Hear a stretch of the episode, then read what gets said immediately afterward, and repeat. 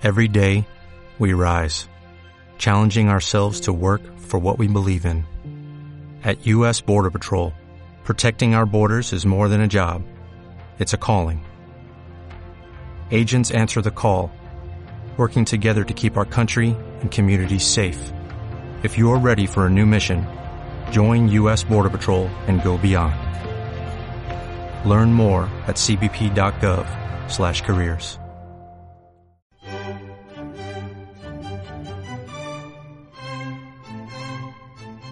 La excavación. Desierto de Almudavara, Jordania. Miércoles 19 de julio de 2006. 19.01 de la tarde. Andrea hizo una nueva foto de papas arrodillado frente al muro de piedra. La cara le quedaba ensombrecida, pero el robot se veía perfectamente. Casi mejor, David. No es que seas una belleza precisamente, se dijo Andrea, maliciosa. Tendría tiempo en pocas horas de lamentar ese pensamiento, pero en aquel momento nada había más cerca de la verdad. Aquel artilugio era una maravilla. Stowe lo llamó ATER, Annoying Terrain Explorer Robot, pero nosotros lo llamamos Freddy. ¿Por algo especial? Lo hacíamos por joder a Stowe. Era un capullo arrogante, eso es todo, dijo David, y Andrea se sorprendió ante la explosión de rabia contenida del tímido arqueólogo. Freddy era un desarrollo de Stowe Erling, quien por desgracia no estaría allí en el estreno de su robot consistía en un sistema capaz de introducir una cámara móvil y controlada a distancia en lugares a los que el ser humano no podía acceder sin peligro. Para salvar obstáculos, Freddy estaba dotado de dos partes de cadenas similares a las de un tanque. Era capaz de comprimirse verticalmente y de sumergirse en agua durante diez minutos sin sufrir daños. Erling había copiado la idea de un grupo de arqueólogos de Boston y lo había recreado junto con varios ingenieros del MIT, que le habían demandado por largarse con el prototipo de esa misión, algo que a Stowe poco podía importarle ya. Lo introduciremos por la abertura y obtendremos imágenes del interior de la grieta, dijo David. De ese modo sabremos si es seguro derribar el muro sin destruir lo que hay al otro lado. ¿Cómo será capaz de ver el robot? Freddy está equipado con lentes de visión nocturna. La zona central de su armadura emite un rayo de luz infrarroja que solo su lente puede percibir. La calidad no es muy buena, pero creo que será suficiente. Lo único que tenemos que evitar es que se atasque o vuelque. Si vuelca, se acabó. Los primeros metros fueron los más sencillos. El tramo inicial, aunque muy estrecho, dejaba a Freddy suficiente espacio para entrar. Salvar el desnivel de la pared con el suelo fue algo más difícil. Encontraron un terreno irregular, lleno de piedras sueltas. Por suerte, el robot podía mover sus cadenas individualmente, lo cual le permitía salvar escollos que no fueran muy grandes. Dos tercios más a la izquierda, dijo David pegado a la pantalla de control, en la que se veía poco más que un campo de piedras en blanco y negro. Tommy Eichberg manejaba los controles por decisión de David, ya que tenía un pulso excelente con sus dedos rechonchos. Cada cadena se movía con una pequeña rueda, en un mando de control conectado a Freddy por dos gruesos cables que también servían para proporcionarle energía o para intentar recuperarlo tirando de él hacia atrás en caso de que algo fuese mal. Ya casi está. Uf, la pantalla osciló peligrosamente y por un instante el aparato estuvo a punto de volcar. Ten más cuidado, Tommy, joder, gritó David. ¡Hey! Cálmate, muchachito. Estas ruedas son más sensibles que el clítoris de una monja. Disculpe mi lenguaje, señorita dijo volviéndose hacia Andrea. Tengo lengua del Bronx. No debe preocuparse, yo tengo oídos de Harlem, dijo la joven siguiéndole la broma. Tienes que estabilizarlo un poco más. Ya lo intento, ya lo intento. Otro ligero giro de los mandos y el robot salvó el desnivel de la piedra. ¿Alguna idea de cuánta distancia ha recorrido Freddy? dijo Andrea. Unos dos metros y medio tras el muro, le respondió David, secándose el sudor que le resbalaba por la frente. Cada vez hacía más calor ahí dentro, debido a los generadores y los focos y tiene. Espera. ¿Qué ocurre? Creo que he visto algo. ¿Estás segura? No es fácil dar la vuelta con esto. Tommy, vaya a la izquierda, por favor. Eichberg miró a Papas, quien asintió. Lentamente la pantalla comenzó a moverse, revelando un contorno circular oscuro. Un poco hacia atrás, dos triángulos de bordes finos, uno junto al otro, una fila de pequeños cuadrados apiñados, un poco más. Finalmente la geometría se transformó en algo reconocible. Oh, señor, es una calavera. Andrea miró a Papas con gesto de triunfo. Ahí tienes la respuesta. Así consiguieron cerrar su muro por dentro, David. El arqueólogo no la escuchaba. Miraba la pantalla muy de cerca, murmurando en voz baja. Sus dos manos sujetaban la pantalla con la desesperación de un vidente loco frente a su bola de cristal. Una gota de sudor cayó de la nariz grasienta del joven y resbaló sobre la cuenca de la calavera y el lugar donde habría estado la mejilla del muerto. Igual que una lágrima, pensó Andrea. Rápido, Tommy, rodéala y vaya más lejos, dijo Papas y su voz cada vez era menos reconocible para Andrea. Hacia la izquierda. Tranquilo, chico. Vamos a hacer las cosas despacio. Creo que hay un. Déjelo, lo haré yo mismo, dijo David abalanzándose sobre el cuadro de mandos. ¿Pero qué haces? se enfadó Eichberg. Suéltalo, joder. Eichberg y él forcejearon durante un par de segundos por el mando, accionando las ruedas en el proceso. La cara de David estaba roja como la grana, y las cerdas del bigote de Eichberg subían y bajaban por la furiosa respiración de su dueño. Cuidado. gritó Andrea mirando la pantalla que de nuevo se agitó locamente, y de repente ya no se movió más. Eichberg soltó el mando de repente, y David cayó hacia atrás, haciéndose un corte en la sien con el borde del monitor pero en ese momento le preocupaba mucho más lo que se veía en él que el daño que le había hecho en la cabeza. Es lo que trataba de decirte, chico. Había un desnivel. Mierda, ¿por qué no lo has soltado? Ahora volcado. Ha volcado. Cállate. Tú lo has jodido con tus prisas. Andrea los mandó callar de un grito. Dejen de discutir. No está del todo sobre un costado, fíjense, dijo señalando la pantalla. Los dos se acercaron a regañadientes. Brian Halley, que había ido a buscar algunos repuestos fuera y se estaba descolgando haciendo rappel mientras la breve pelea, se acercó también. Esto tiene arreglo, dijo tras estudiar la pantalla un rato. Si damos todos a la vez un tirón del cable, podría volver a colocarse sobre las cadenas. Si tiramos suave, solo conseguiríamos arrastrarlo hasta que se atascara. Tiene que ser fuerte y seco, como un latigazo. No servirá de nada, dijo Papas. Arrancaríamos el cable. No se pierde nada por probar, ¿verdad? Todos se pusieron en posición, agarrando el cable con ambas manos, lo más cerca posible del agujero. Hanley tiró del cable hasta que estuvo casi tirante, pero no del todo. A mi señal.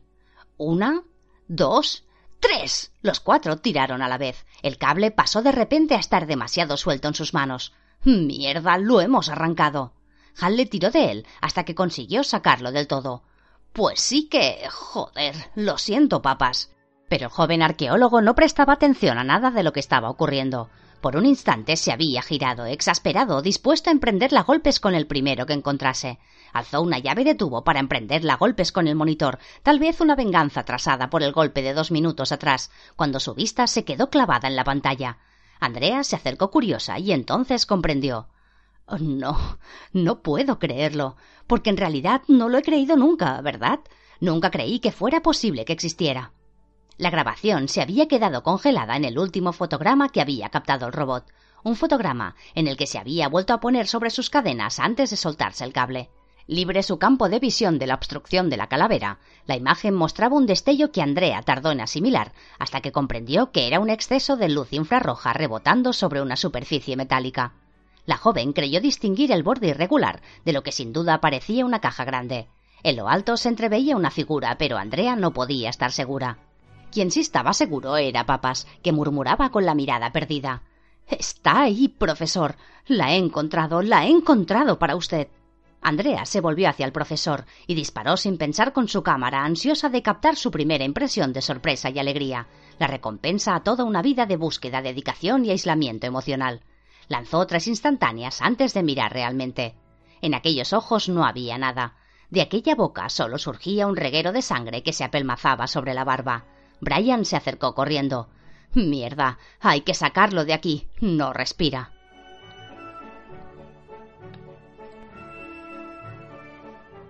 Lower East Side, Nueva York, diciembre de 1943. Yudel tenía tanta hambre que apenas sentía el resto de su cuerpo. Solo era consciente de arrastrar su encogido estómago a través de las calles de Manhattan. Buscaba refugio en los portales y en los callejones, pero nunca conseguía quedarse demasiado tiempo en un sitio. Enseguida un ruido una luz o una voz lo asustaban y corría, aferrando el maltrecho hato de ropa que constituía su única posesión en el mundo. Salvo en el intervalo de Estambul, no había conocido más hogar que los vientres seguros del Zuro y la bodega del barco. La desquiciada, bulliciosa e iluminada Nueva York era para Yudel un bosque tenebroso. Bebió en fuentes y en desagües, un mendigo borracho le arañó las piernas al pasar. Un policía lo llamó desde una esquina. Su uniforme le recordó al del monstruo con linterna que los buscaba en el portal del juez Raz. Huyó. Caía la tarde del tercer día tras su desembarco, cuando el niño se desplomó, rendido, sobre las inmundicias de un callejón de Broom Street. Sobre su cabeza los Tenement bullían de gritos, ruido de cacharros, discusiones, batallas sexuales, vida. Judel se desmayó unos minutos. Recobró el sentido, sintiendo que algo le corría por la cara. Supo lo que era antes de abrir los ojos asqueado. La rata no le hizo el menor caso se dirigía a un cubo de basura volcado, donde había olisqueado un pedazo de pan reseco. Era un trozo grueso, demasiado para que la rata saliese corriendo con él. Lo rolló con dientes apresurados. Judel se arrastró como pudo hasta el cubo. Con dedos vacilantes agarró una lata y la arrojó contra el roedor. Falló. La rata le miró inexpresiva, los dientes hincados aún en el mendrugo. El niño agarró a tientas el mango partido de un paraguas, hizo ademán de lanzarlo contra la rata, y ésta se dio por vencida y se escurrió en busca de restos más fáciles. El pequeño le echó mano al mendrugo. Abrió la boca para morderlo con avidez, pero la cerró y depositó el pan de nuevo sobre su regazo. Sacó un harapo irreconocible de la mochila y cubrió su cabeza y bendijo al Señor por el regalo del pan. Baruch atah Adonai, Hamotz min Jaretz. En el callejón una puerta se había abierto hacía un par de minutos. Un viejo rabino, inadvertido por Judel, había presenciado el duelo con la rata. Cuando escuchó la bendición del pan de boca de aquel chiquillo famélico, una lágrima rodó por su rostro. Jamás había visto nada igual. En aquella fe no había desesperación ni dudas. El rabino siguió mirando al niño durante un buen rato. Su sinagoga era muy pobre, apenas lograba reunir suficientes recursos para mantenerla abierta al límite de la lógica pero ni siquiera él entendió muy bien su decisión. Judel se había quedado dormido entre los restos pútridos de comida y basura. No se despertó cuando el rabino le alzó en brazos con cuidado y lo llevó al interior de la sinagoga. La vieja estufa mantendrá el frío fuera aún algunas noches. Luego ya veremos, se dijo el rabino. Mientras sacaba al niño las ropas mugrientas y lo arropaba con su única manta, el rabino encontró la tarjeta verde azulada que le habían entregado en la isla de Ellis, en la que lo identificaban como Raymond Kine, con familia en Manhattan. También un sobre en el que se leía en hebreo. Para mi hijo, Judel Cohen. No leer hasta tu bar mitzvah. Noviembre de 1951. El rabino rasgó el sobre, creyendo acertadamente que lo ayudaría a determinar el origen del muchacho. Lo que leyó lo dejó asombrado y confundido, pero le reafirmó en su convicción de que el mismo piadoso había guiado los pasos de aquel niño hasta su puerta. Afuera, la nieve comenzó a caer en grandes copos.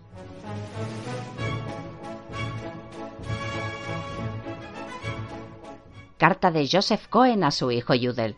En Viena, martes 9 de febrero de 1943. Querido Judel, Escribo estas líneas apresuradas con la esperanza de que el cariño y el amor que sentimos por ti rellene los huecos que dejen la urgencia y la inexperiencia del corresponsal. No he sido nunca dado a efusiones, bien lo sabe tu madre. Desde que naciste, la forzada intimidad de la jaula en la que nos encerró la guerra me ha desgastado el corazón. Me entristece no haberte visto nunca jugar al sol, y ya nunca lo veré. El Eterno nos ha forjado en el crisol de una dura prueba, y no hemos dado la talla. Queda para ti cumplir aquello de lo que nosotros no hemos sido capaces. Dentro de unos minutos marcharemos en busca de tu hermano y no vamos a volver nunca. Tu madre no atiende a razones y no puedo dejarla ir sola. Camino a una muerte segura, soy consciente. Cuando leas esta carta tendrás doce años. Te preguntarás qué locura posee a tus padres para marchar así en brazos del enemigo. ¿Por qué lo hacemos? Parte del motivo de esta carta es entender yo mismo la respuesta a esa pregunta. Cuando crezcas sabrás que hay empresas que es necesario acometer, a unas sabiendas de que el resultado será adverso. El tiempo apremia y he de contarte algo muy importante. Desde hace siglos los miembros de nuestra familia han estado dedicados a la custodia de un objeto sagrado. Se trata de la vela que te acompañó el día de tu nacimiento. Por circunstancias terribles es lo único que nos queda hoy que tenga un cierto valor intrínseco, y por eso tu madre me obliga a ponerle en juego para intentar rescatar a tu hermano. Será un sacrificio tan inútil como el de nuestras vidas. No me importa. No lo haría si no quedaras tú detrás y en ti confío.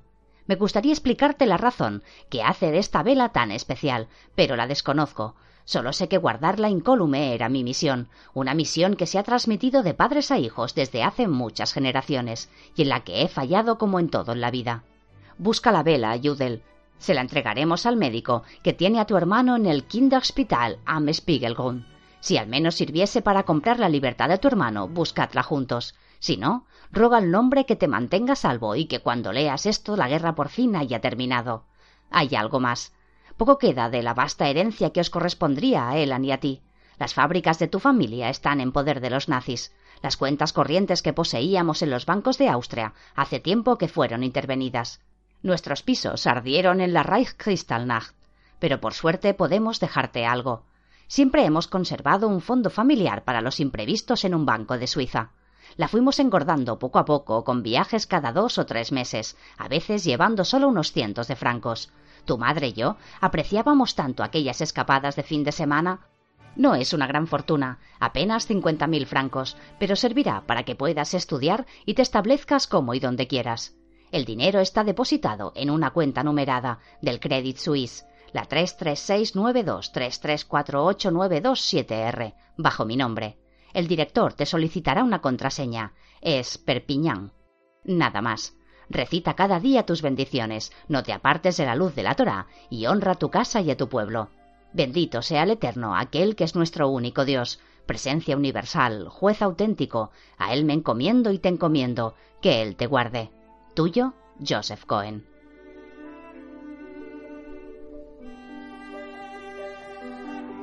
Jucán.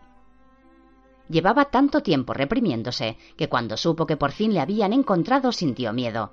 El miedo se convirtió en alivio, alivio por poder desprenderse de aquella espantosa máscara. Sería al día siguiente por la mañana. Todos se reunirían en el comedor para el desayuno. Nadie sospecharía nada. Diez minutos atrás se había arrastrado baja la plataforma del comedor y la había colocado. Un mecanismo sencillo y muy potente, pero perfectamente camuflado. Estarían encima de ella sin notar nada. Al minuto siguiente se encontrarían dando cuentas a la. Dudó si dar la señal después de la explosión. Los hermanos vendrían y aplastarían a los orgullosos soldaditos, a los que sobrevivieran, por supuesto. Luego decidió esperar unas horas más, darles tiempo a terminar el trabajo, sin opciones y sin salida. Recuerda a los bosquimanos, pensó. El mono ha encontrado el agua, pero todavía no la ha sacado.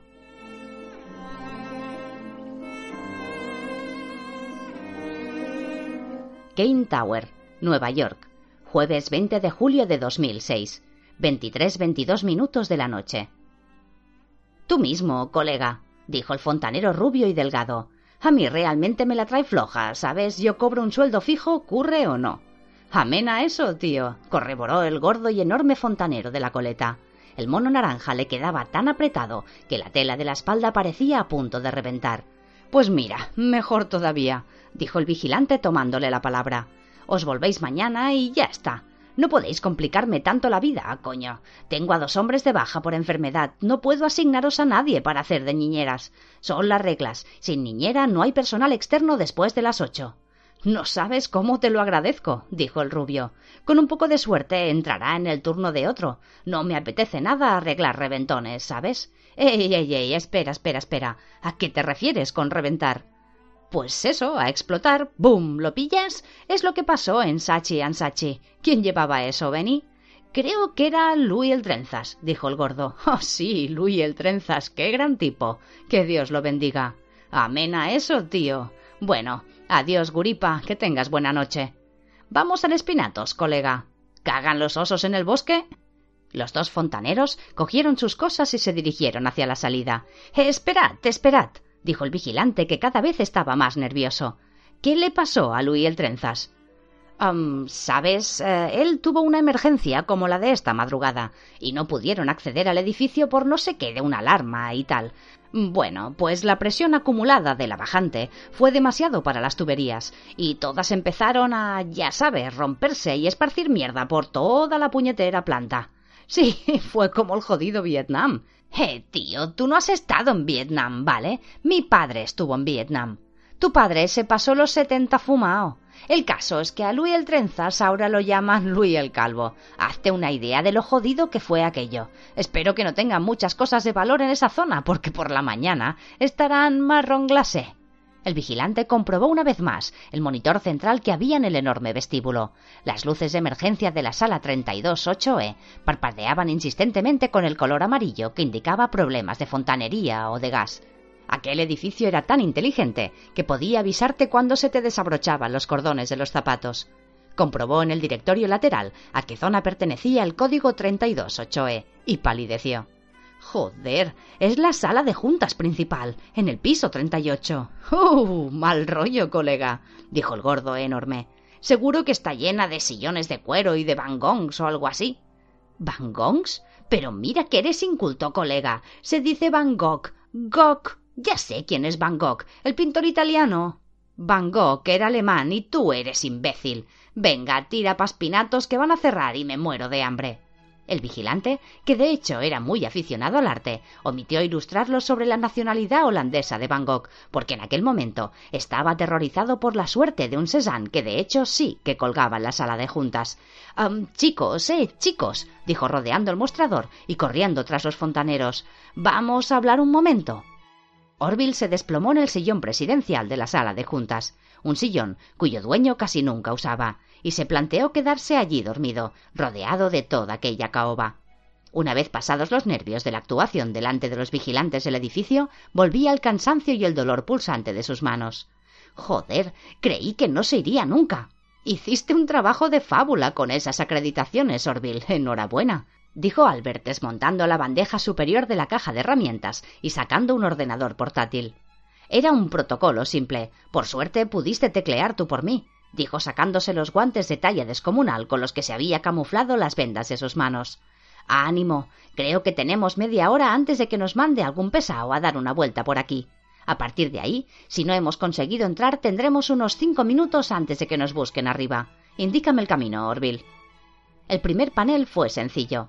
La huella biométrica estaba preparada para responder única y exclusivamente a las manos de Cain y de Jacob Russell, pero adolecía de un defecto común en todos los sistemas cuya clave era una cantidad de información grande, y la huella completo de una palma lo es. Para ojos expertos, esa clave es claramente visible en la memoria del dispositivo. Pim pam fuera, aquí va la primera, dijo Albert cerrando el portátil cuando la luz anaranjada de la placa oscura se iluminó y la pesada puerta se abrió con un zumbido. Albert, se van a dar cuenta seguro, dijo Orville señalando la zona alrededor de la placa, donde el sacerdote había usado una palanca para acceder a los circuitos del dispositivo. Ahora la madera aparecía levantada y rajada. Cuento con ello. Estás de broma. Confía en mí, ¿vale? dijo el sacerdote llevándose la mano en el bolsillo. Un móvil estaba sonando con un pitido insistente. ¿Crees que es momento de hablar por teléfono? Eso mismo digo yo. Hey, hola, Anthony. Estamos dentro. Llámame en veinte minutos. Y colgó. Orville empujó la puerta y entraron en el pasillo estrecho y enmoquetado que conducía al ascensor privado de Cain. Me pregunto qué clase de trauma tiene que tener un hombre para encerrarse detrás de tantos muros, dijo Albert.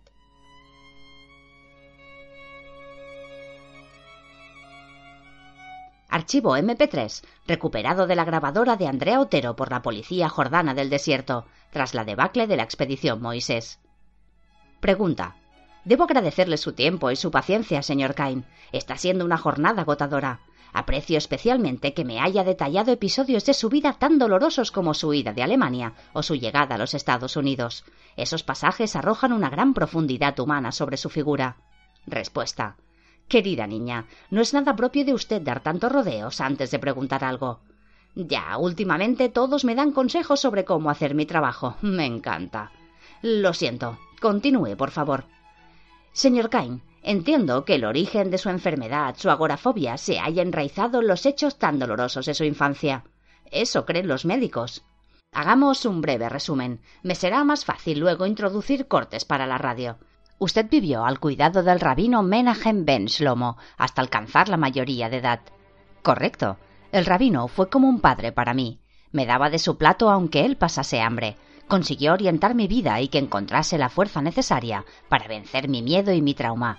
Le llevó más de cuatro años conseguir que yo fuese capaz de salir a la calle y relacionarme con otras personas.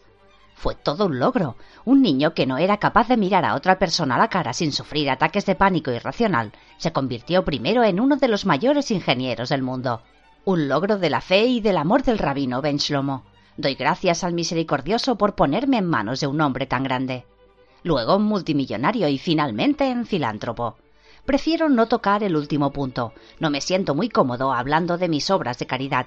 Siempre siento que nada es suficiente. Volvamos a la pregunta anterior. ¿Cuándo se dio cuenta de que podía llevar una vida normal? nunca. He luchado toda mi vida contra esa disfuncionalidad, querida mía. Hay días buenos y días malos. Ha llevado sus negocios con mano de hierro y está entre los cincuenta primeros de Fortune. Supongo que ha habido más días buenos que malos. Incluso se casó y tuvo un hijo. Supone bien. De mi vida familiar prefiero no hablar. Su mujer se marchó y ahora vive en Israel, dedicada a la pintura. Unos cuadros muy buenos, se lo garantizo. ¿Y qué hay de Isaac? Él era grande, muy grande. Señor Cain, puedo imaginar lo difícil que le resulta hablar de su hijo, pero es un punto importante y no voy a renunciar a ello, y menos viendo esa mirada en su cara. Usted lo amaba mucho. ¿Sabe cómo murió?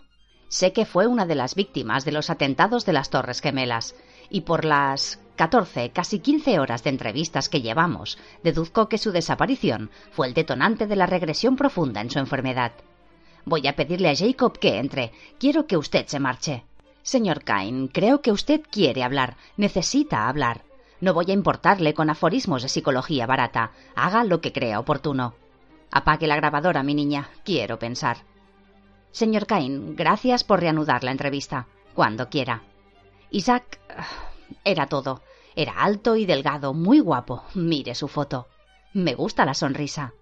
Creo que le hubiese caído muy bien. Él era un poco como usted, prefería pedir perdón antes que permiso, tenía la fuerza y la energía de un reactor nuclear, y se ganaba todo lo que conseguía. Con todos mis respetos, señor, es complicado aceptar una afirmación como esa sobre alguien que nació para heredar una fortuna de once cifras.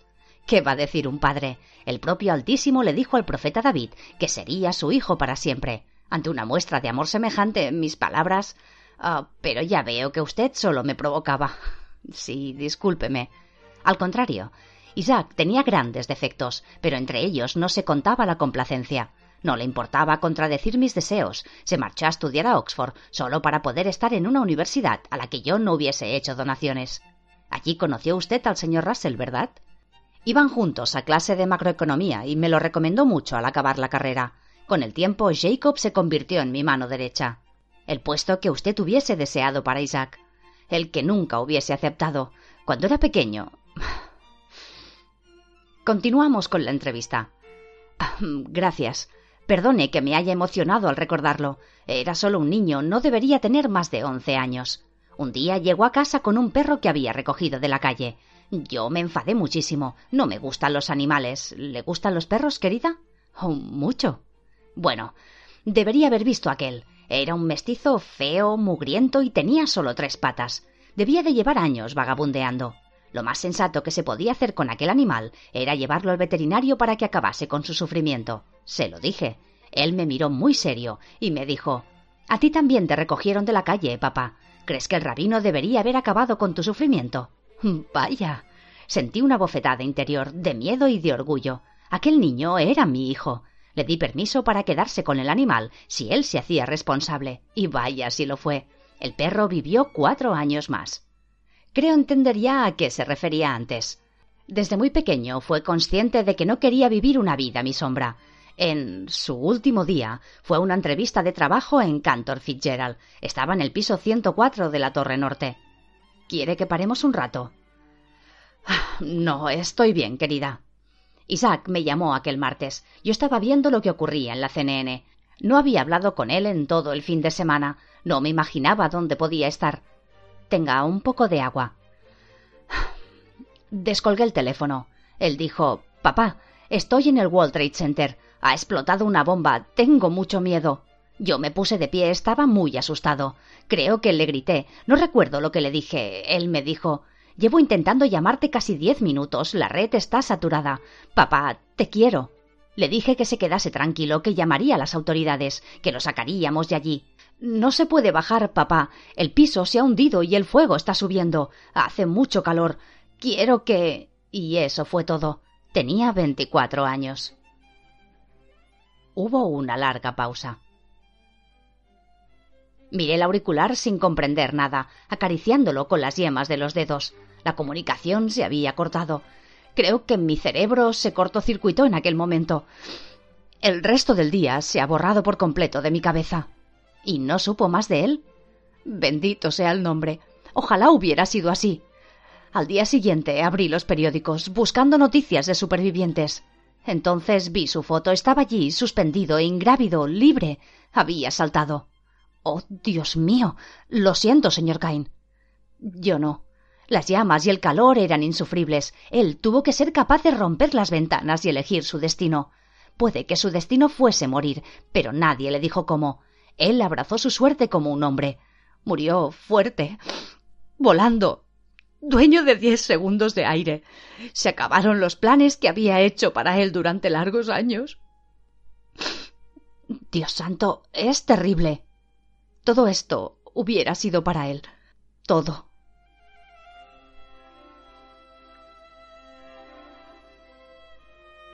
Kane Tower, Nueva York, miércoles 19 de julio de 2006, 23.39 minutos de la noche. ¿Pero estás seguro de que no recuerdas nada? Te lo he dicho, me hizo darme la vuelta, luego tecleó como un loco. No podemos seguir así. Aún le queda más del 60% de combinaciones. Necesito que me digas algo, algo o cualquier cosa. Se hallaban junto a la puerta del ascensor, y aquel panel sí que iba a suponer un desafío.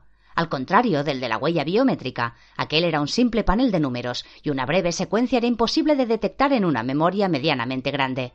Para conseguir abrir la puerta del ascensor, Albert había conectado un cable ancho y largo al interior del panel de entrada, con la intención de descubrir la clave usando un método de fuerza bruta. En líneas generales, consistía en que el ordenador probaría todos los números posibles que podía contener la clave, desde todo ceros a todo nueves, lo cual podía llevar su tiempo. Tenemos tres minutos para cruzar esa puerta, y al ordenador le llevará otros seis solo completar el rango de los veinte números. Eso si no se quema antes, porque he desviado toda la potencia del procesador al programa. Y en efecto, el ventilador del ordenador hacía un ruido infernal, como si cincuenta abejas celebrasen una fiesta en una caja de zapatos. Orville se esforzó en recordar. Se había girado de cara a la pared y había mirado su reloj. No podían haber pasado más de tres segundos. Limítalo a diez dígitos. ¿Estás seguro? En absoluto, pero no creo que tengamos más opción. ¿Cuánto le llevará? Cuatro minutos, dijo Albert rascándose nervioso el mentón. Pues esperemos que no sea el último número posible y que descifre la clave antes, porque ya los oigo acercarse. Al otro lado del pasillo comenzaron a sonar unos golpes sobre la puerta.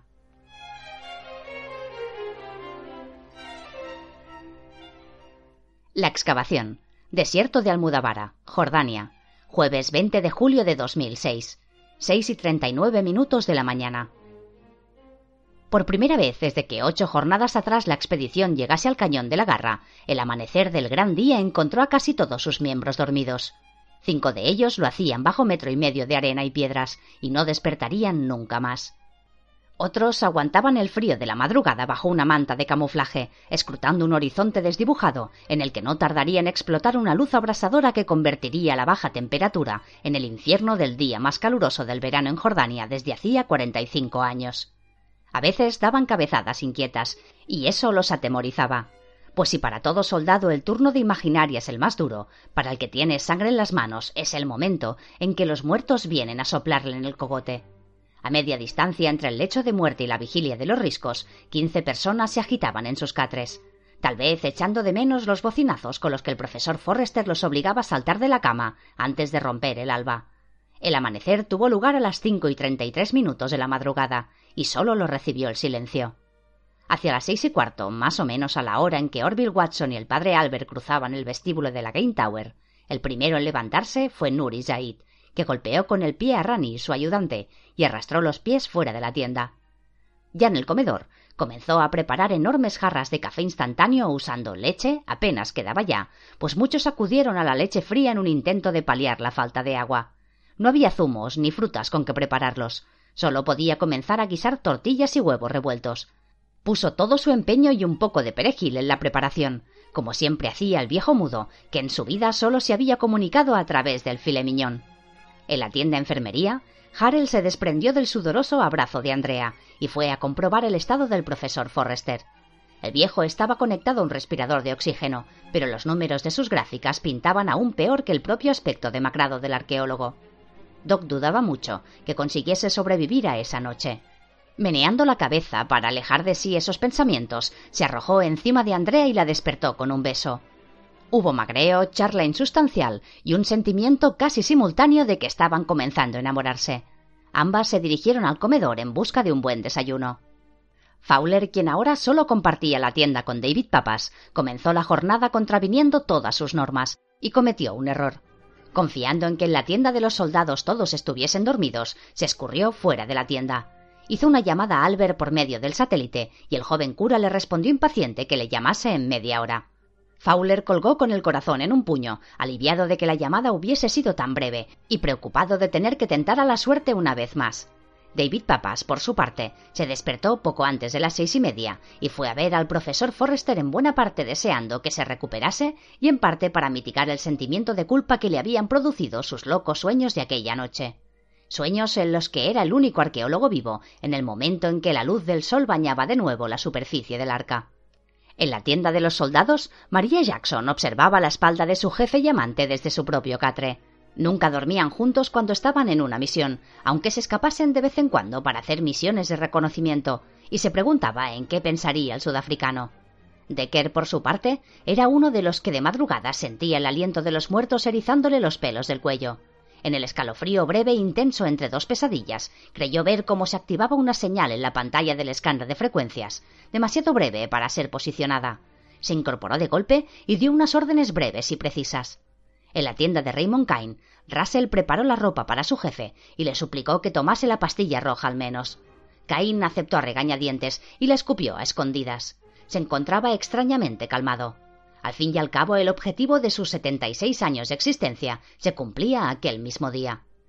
En una tienda algo más modesta, Tommy Eichberg se metió discretamente el dedo en la nariz atascada, se rascó el trasero camino del baño y buscó a Brian Halley sin encontrarle. Necesitaba su ayuda para arreglar un cojinete de bolas que usarían después en la mini perforadora. Eran dos metros y medio de muro, pero atacando desde arriba podrían liberar la presión vertical y después retirar las piedras una a una con las manos. Si lo hacían rápido, el trabajo podía estar hecho en seis horas. Desde luego, no ayudaba nada que Hanley no apareciera por ninguna parte. Por su parte, Jucan comprobó el reloj. Se situó en el lugar estratégico en el que llevaba pensando toda la semana y se dispuso a esperar el cambio de turno de los soldados. Esperar se le daba bien, llevaba haciéndolo toda su vida.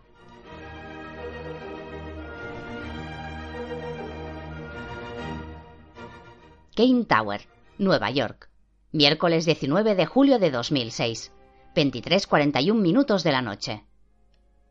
7, 4, 5, 6, 8, 9, 8, 1, 2, 3. El ordenador encontró la clave exactamente en dos minutos y 43 segundos, lo cual fue una gran suerte porque Albert había calculado mal el tiempo de respuesta de los vigilantes y la puerta del fondo ya se estaba abriendo, casi al mismo tiempo que la del ascensor. ¡Quietos! Dos de los vigilantes y un oficial de policía irrumpieron en el pasillo con las armas preparadas y cara de pocos amigos. Albert y Orville se arrojaron dentro del ascensor. Hubo un ruido de pies que corrían sobre la moqueta e incluso una mano estuvo a punto de introducirse en el hueco entre la puerta y la célula fotoeléctrica, pero falló por unos centímetros. La puerta se cerró con un leve chasquido. Aunque algo amortiguadas, las voces de sus perseguidores les llegaban, sin embargo, con toda claridad. ¿Cómo se abre esto? No irán muy lejos, agente. Ese ascensor solo se pone en marcha con una llave especial. Nadie puede hacerlo funcionar sin ella. Activen ese protocolo de emergencia del que me habló. Sí, señor, ya lo verá. Será como pescar en una lata de sardinas.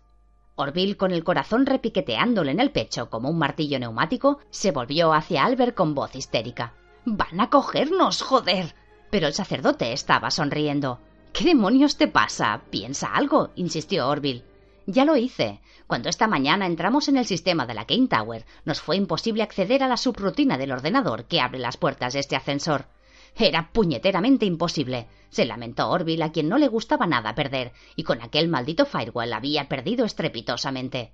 Puede que seas un buen espía y que domines algunos trucos, pero todavía te falta algo esencial para ser un buen hacker. Pensamiento lateral dijo Albert cruzando los brazos tras la cabeza y relajándose como si estuviera en el salón de su casa usar ventanas cuando se atrancan las puertas, o en este caso intercambiar la subrutina de posición del ascensor. Un paso sencillo que no estaba bloqueado. Ahora el ordenador piensa que el ascensor está en el piso 39 en vez del 38. ¿Y? dijo Orville un poco molesto ante el pavoneo del sacerdote, pero expectante. Pues que, amigo mío, los protocolos de emergencia de esta ciudad están obligados a hacer descender todos los ascensores a la última planta disponible y abrir las puertas después. En ese instante, con una ligera sacudida, el ascensor comenzó a ascender, ante los asombrados gritos de los vigilantes de fuera. Arriba es abajo y abajo es arriba, dijo Orville aplaudiendo en mitad de una nube de desinfectante con a menta. Un genio, eres un genio.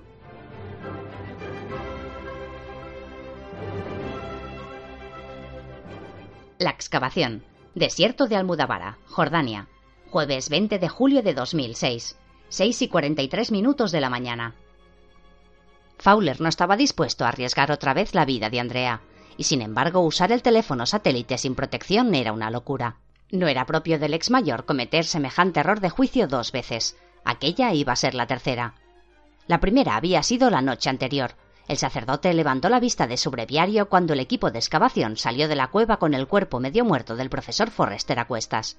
Andrea fue corriendo hacia él y le contó lo que había sucedido. La joven le dijo que estaban seguros de que una caja de oro se ocultaba dentro de aquel lugar, y Fowler no dudó más. Aprovechando el revuelo causado por la noticia, llamó a Albert, que le explicó que lanzaría su último intento por recabar más datos de los terroristas y de Jucán al filo de la medianoche en Nueva York, una hora después del amanecer en Jordania.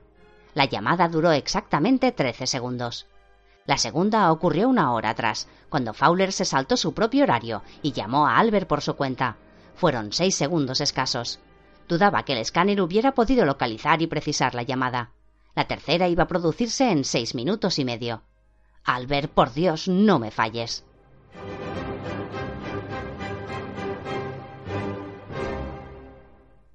Kane Tower, Nueva York, miércoles 19 de julio de 2006, 23.45 de la noche.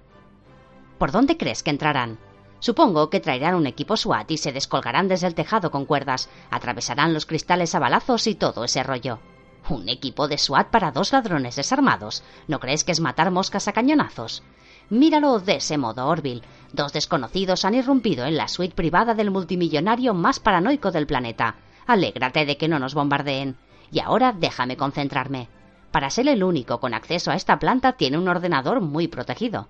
No me digas que después de lo que nos ha costado llegar hasta aquí, no puedes entrar en su ordenador. Yo no he dicho eso. Digo que me va a llevar al menos diez segundos más. Albert se limpió el sudor de la frente y dejó que sus manos volasen por el teclado. Ni siquiera el mejor hacker del mundo puede entrar en una computadora que no esté integrada en el sistema. Ese había sido el problema desde el principio. Se habían partido la cabeza durante días para localizar el ordenador de Russell, algo que había resultado imposible porque en cuestiones de informática aquella planta simplemente no pertenecía a la Kane Tower. Como había descubierto con asombro al entrar, tanto Russell como el multimillonario usaban sendos ordenadores conectados a Internet y entre sí por tarjetas 3G, una de los cientos de miles que funcionaban en Nueva York. Sin aquel dato crucial, Albert podría haber buscado por la red dos ordenadores invisibles durante décadas. Deben pagar más de 500 dólares diarios por el ancho de banda y las llamadas. Pero, ¿qué es eso cuando vales miles de millones? sobre todo cuando mantienes a los de nuestra clase alejados con un truco tan sencillo, pensó Albert. Creo que lo tengo, dijo el sacerdote. La pantalla pasó del fondo negro con letras blancas de la consola de comandos al brillo azulado que indicaba el inicio del sistema operativo. ¿Ha habido suerte con el disco? Orville había revuelto los cajones y el único armario del discreto y elegante despacho de Russell, desparramando los papeles por la elegante alfombra. En un arrebato absurdo estaba ahora arrancando los cuadros de las paredes, buscando una caja fuerte inexistente o rajando la parte baja de sillones con un abrecartas de plata. Parece que no hay nada, dijo Orville empujando con el pie una de las sillas de confidente y colocándose al lado de Albert. Las vendas de sus manos volvían a estar cubiertas de sangre y el joven se ponía pálido por momentos. ¡Qué hijo de puta paranoico! Solo se comunicaban entre sí, ningún email de fuera. Russell debe de tener otro ordenador con el que dirige la empresa. Seguro que es el que se ha llevado a Jordania. Necesito tu ayuda. ¿Qué buscamos? Un minuto después, tras teclear todas las claves de búsqueda que se le ocurrieron, Orville se dio por vencido. Es inútil, no hay nada, y si había algo lo ha borrado. Eso me da una idea. Espera, dijo Albert sacando una llave USB de su bolsillo y conectándola a la CPU. Este programita permite recuperar los datos de los secretos borrados del disco duro. Podemos extender la búsqueda aquí. De acuerdo, Busca Global Info. Ahora. Con un zumbido, una lista de 14 archivos apareció en la ventana de búsqueda del programa. Albert los abrió todos a la vez. Son archivos HTML, páginas web guardadas. ¿Te suena alguno? Sí, yo mismo las guardé. Son conversaciones de servidor, como yo las llamo. Los terroristas nunca se envían emails para preparar sus atentados, como en las películas. Cualquier idiota sabe que un correo electrónico puede cruzar 20 o 30 servidores antes de alcanzar su destino, así que nunca sabes quién puede estar mirando. Lo que hacen es pasarse unos a otros la clave de una cuenta gratuita y escriben sobre el borrador del email. El correo nunca va a ninguna parte, porque todos están accediendo a un solo punto y... Orville se quedó parado mirando la pantalla, tan asustado que por un momento se olvidó de respirar. Lo impensable, lo que nunca había imaginado, se reveló de repente ante sus ojos. Esto no está bien. ¿El qué, Orville? Yo. Yo hackeo miles y miles de cuentas todas las semanas. Cuando grabamos los archivos de una web al servidor, solo guardamos el texto. De lo contrario, las imágenes llenarían por completo nuestros discos duros. El resultado es feo, pero se entiende. El joven alzó un dedo tembloroso, señalando a la pantalla donde la conversación entre los terroristas en una cuenta de correo mactop.com aparecía con coloridos botones y demás imágenes. Alguien entró en mactop.com desde el navegador de este ordenador, Albert. Aunque luego las borraran, sus imágenes se quedaron en la caché. Para poder entrar en Mactop, Albert comprendió, incluso antes de que el aturdido joven terminara. Tenía que conocer la clave. Orbel la sintió. Es. es Russell, Albert. Russell es Jucan. En ese momento, unos balazos hicieron añicos la ventana.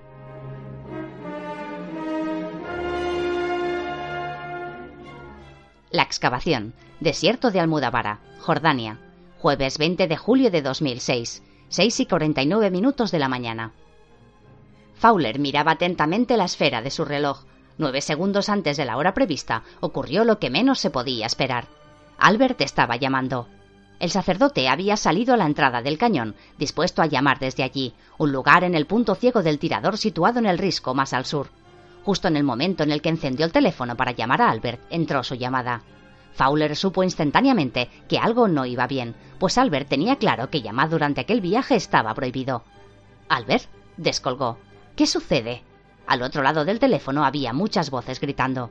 Anthony intentó comprender lo que estaba ocurriendo. Arroje el teléfono al suelo. Oficial, voy a realizar esta llamada. La voz de Albert sonaba alejada, como si no tuviese el teléfono en la oreja. Es de vital importancia para la seguridad nacional. Que lo suelte, joder. Ahora bajaré el brazo lentamente y hablaré. Si ve algo sospechoso, dispáreme. Es mi último aviso. Anthony. La voz del valiente Albert sonó con claridad. Finalmente se había puesto el auricular. ¿Me copias? Sí, Albert. Russell es Jucan. Confirmado. Ten cuidado. La comunicación se interrumpió.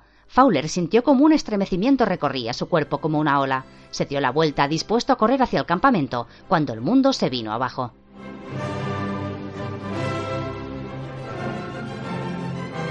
Interior de la tienda comedor, 53 segundos antes. Andrea y Harel se detuvieron en la puerta de la tienda comedor cuando vieron a David Papas corriendo hacia ellas.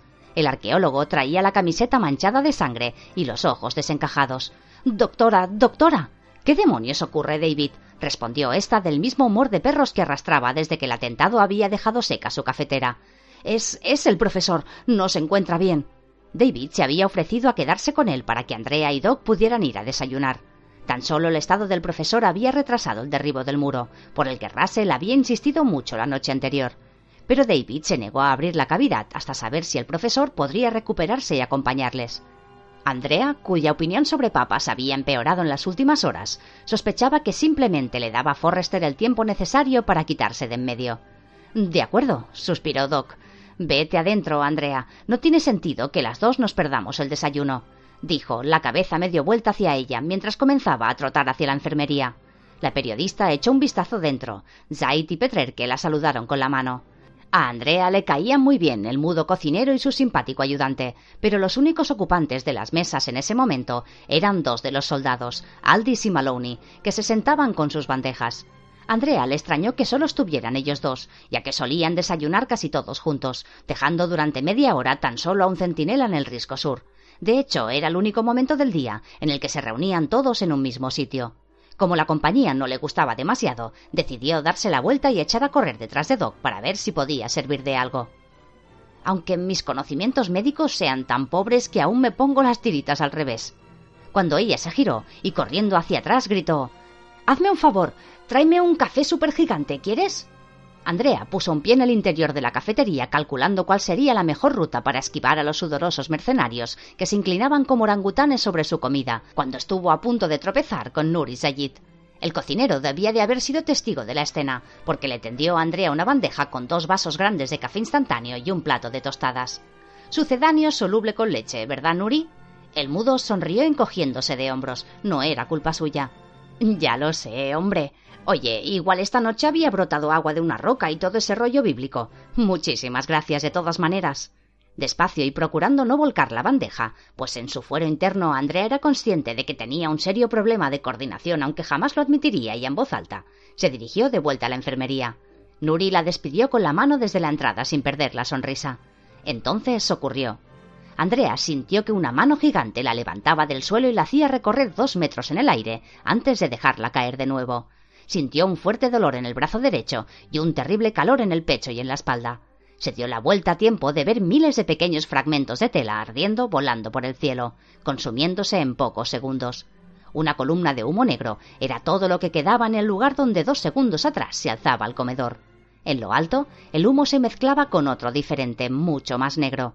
Andrea no pudo discernir su procedencia. Con mucho cuidado se palpó el pecho y encontró su camiseta empapada de un líquido viscoso y caliente. En ese momento llegó Doc, que se inclinó sobre ella con la cara enrojecida. ¿Estás bien? Oh, señor, ¿estás bien, mi vida? Andrea fue consciente de que le estaba gritando, aunque ella la escuchaba muy lejos, a través de un pitido persistente. Sintió como le palpó el cuello y los brazos. Mi pecho. No pasa nada, está bien, solo es café. Andrea se incorporó con cuidado y vio que se había derramado encima parte del contenido de los vasos. Su mano derecha seguía cerrando la bandeja, mientras que el brazo izquierdo se había golpeado con una roca. Movió los dedos con miedo, pero por suerte no había nada roto, aunque sentía todo aquel lado entumecido. Mientras varios aturdidos miembros de la expedición intentaban apagar el fuego con cubos de arena, Doc se concentró en curar las heridas de Andrea. La joven tenía contusiones por todo el lado izquierdo, el pelo y la piel de la espalda ligeramente chamuscados, y seguía oyendo el pitido persistente. Se te irá reduciendo tres o cuatro horas y podrás mantener una conversación normal sin dejarnos sordos a nosotros, dijo Doc, guardando el estotoscopio en el bolsillo del pantalón. Lo siento, dijo Andrea casi gritando sin darse cuenta. Estaba llorando. No tienes nada que sentir. El. Nuri me. me acercó el café. Si hubiera entrado dentro a cogerlo yo misma, ahora estaría muerta, dijo Andrea intentando susurrar. Podría haberlo invitado a fumar un cigarro. Podría haberle devuelto el favor de salvarme la vida. Harel señaló alrededor. Habían volado por los aires la tienda comedor y el camión depósito de gasolina. Dos explosiones distintas y simultáneas. Cuatro personas se habían convertido en cenizas. El único que tiene que sentir algo es el hijo de puta que ha hecho esto. No se preocupe, señora, que aquí lo traemos, dijo Torres. Él y Jackson caminaban con el cuerpo medio inclinado, arrastrando por los pies un bulto oscuro y esposado. Lo dejaron en el centro de la plaza de tiendas, ante la mirada atónita de los miembros de la expedición. Ninguno de ellos podía creer lo que estaba viendo.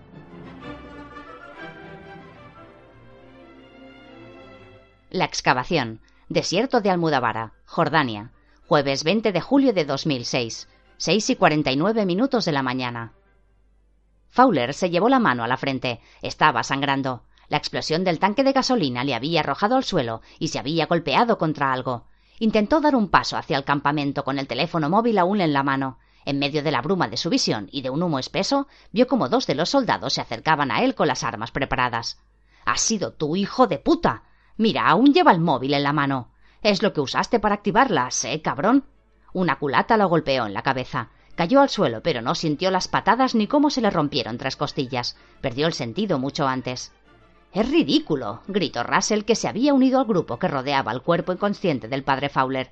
Decker, Torres, Salrick y Jackson por parte de los soldados, Eichberg, Hanley y Papas del personal civil. Con la ayuda de Harel, Andrea intentaba a su vez ponerse de pie y acercarse al círculo de caras amenazadoras y tiznadas del humo negro. No es ridículo, señor, dijo Decker arrojando el teléfono satélite de Fowler al suelo. Llevaba esto encima cuando lo encontramos junto al depósito de gasolina. Gracias al escáner sabemos que hizo una llamada breve esta madrugada y ya sospechábamos de él. En lugar de acudir todos a desayunar, nos escondimos y tomamos posiciones para vigilarle. ¿En qué hora? Solo es, empezó a decir Andrea, pero Harel le tiró muy fuerte del brazo. Cállate, así no le ayudarás, le susurró. Ay, exacto. ¿Qué voy a decir? ¿Que es el teléfono secreto con el que se comunicaba con su contacto de la CIA? No es la mejor de las defensas, idiota. Es un teléfono, algo ciertamente prohibido en la expedición, pero no suficiente para acusar a este hombre, dijo Russell. Tal vez no por sí solo, señor, pero mire lo que hemos encontrado en su maletín. Jackson arrojó el maletín despanzurrado al suelo. Lo habían vaciado y levantado el forro del fondo. Pegado a la base había un compartimiento que almacenaba pequeñas barritas de algo que a Andrea le parecieron mazapán. Es C4, señor Russell, siguió Decker. Aquella revelación los dejó a todos sin aliento al instante, y entonces Salrick comenzó a chillar y desenfundó su pistola acercándose a Fowler. Ese cerdo mató a mi hermano. Déjeme meterle una bala en la suya puta cabeza, dijo el enorme teutón que parecía fuera de sí. Ya he oído suficiente, dijo una voz suave y autoritaria. El círculo se abrió y Raymond Cain se acercó al cuerpo inconsciente del sacerdote. Se inclinó sobre él, las manos a la espalda, una figura de negro y la otra de blanco. Alcanzó a entrever las razones que llevaron a este hombre a hacer lo que hizo, pero esta empresa se ha demorado mucho y no se verá retrasada nunca más. Papas, regrese al trabajo y derribe ese muro. Me niego a hacerlo, señor Cain, sin saber lo que está sucediendo aquí, respondió el arqueólogo. Brian Hanley y Tommy Iceberg se cruzaron de brazos y se colocaron al lado de Papas, pero Cain apenas les dedicó una segunda mirada. ¿Señor Decker? ¿Señor? dijo el enorme sudafricano. Por favor, imponga un poco de disciplina. El tiempo de las contemplaciones terminó. Jackson, dijo Decker haciendo una seña. La mercenaria levantó su M4 y encañonó a los tres disidentes. Esto tiene que ser una broma, regoznó Iceberg, cuya gruesa y colorada nariz estaba a pocos centímetros del cañón de la metralleta de Jackson. No lo es, bonitos. Caminad, tú os hago un culo nuevo, dijo Jackson amartillando el arma con sonido metálico y amenazador. Ignorando a los que se acababan de marchar, Cain se dirigió hacia Doc y Andrea.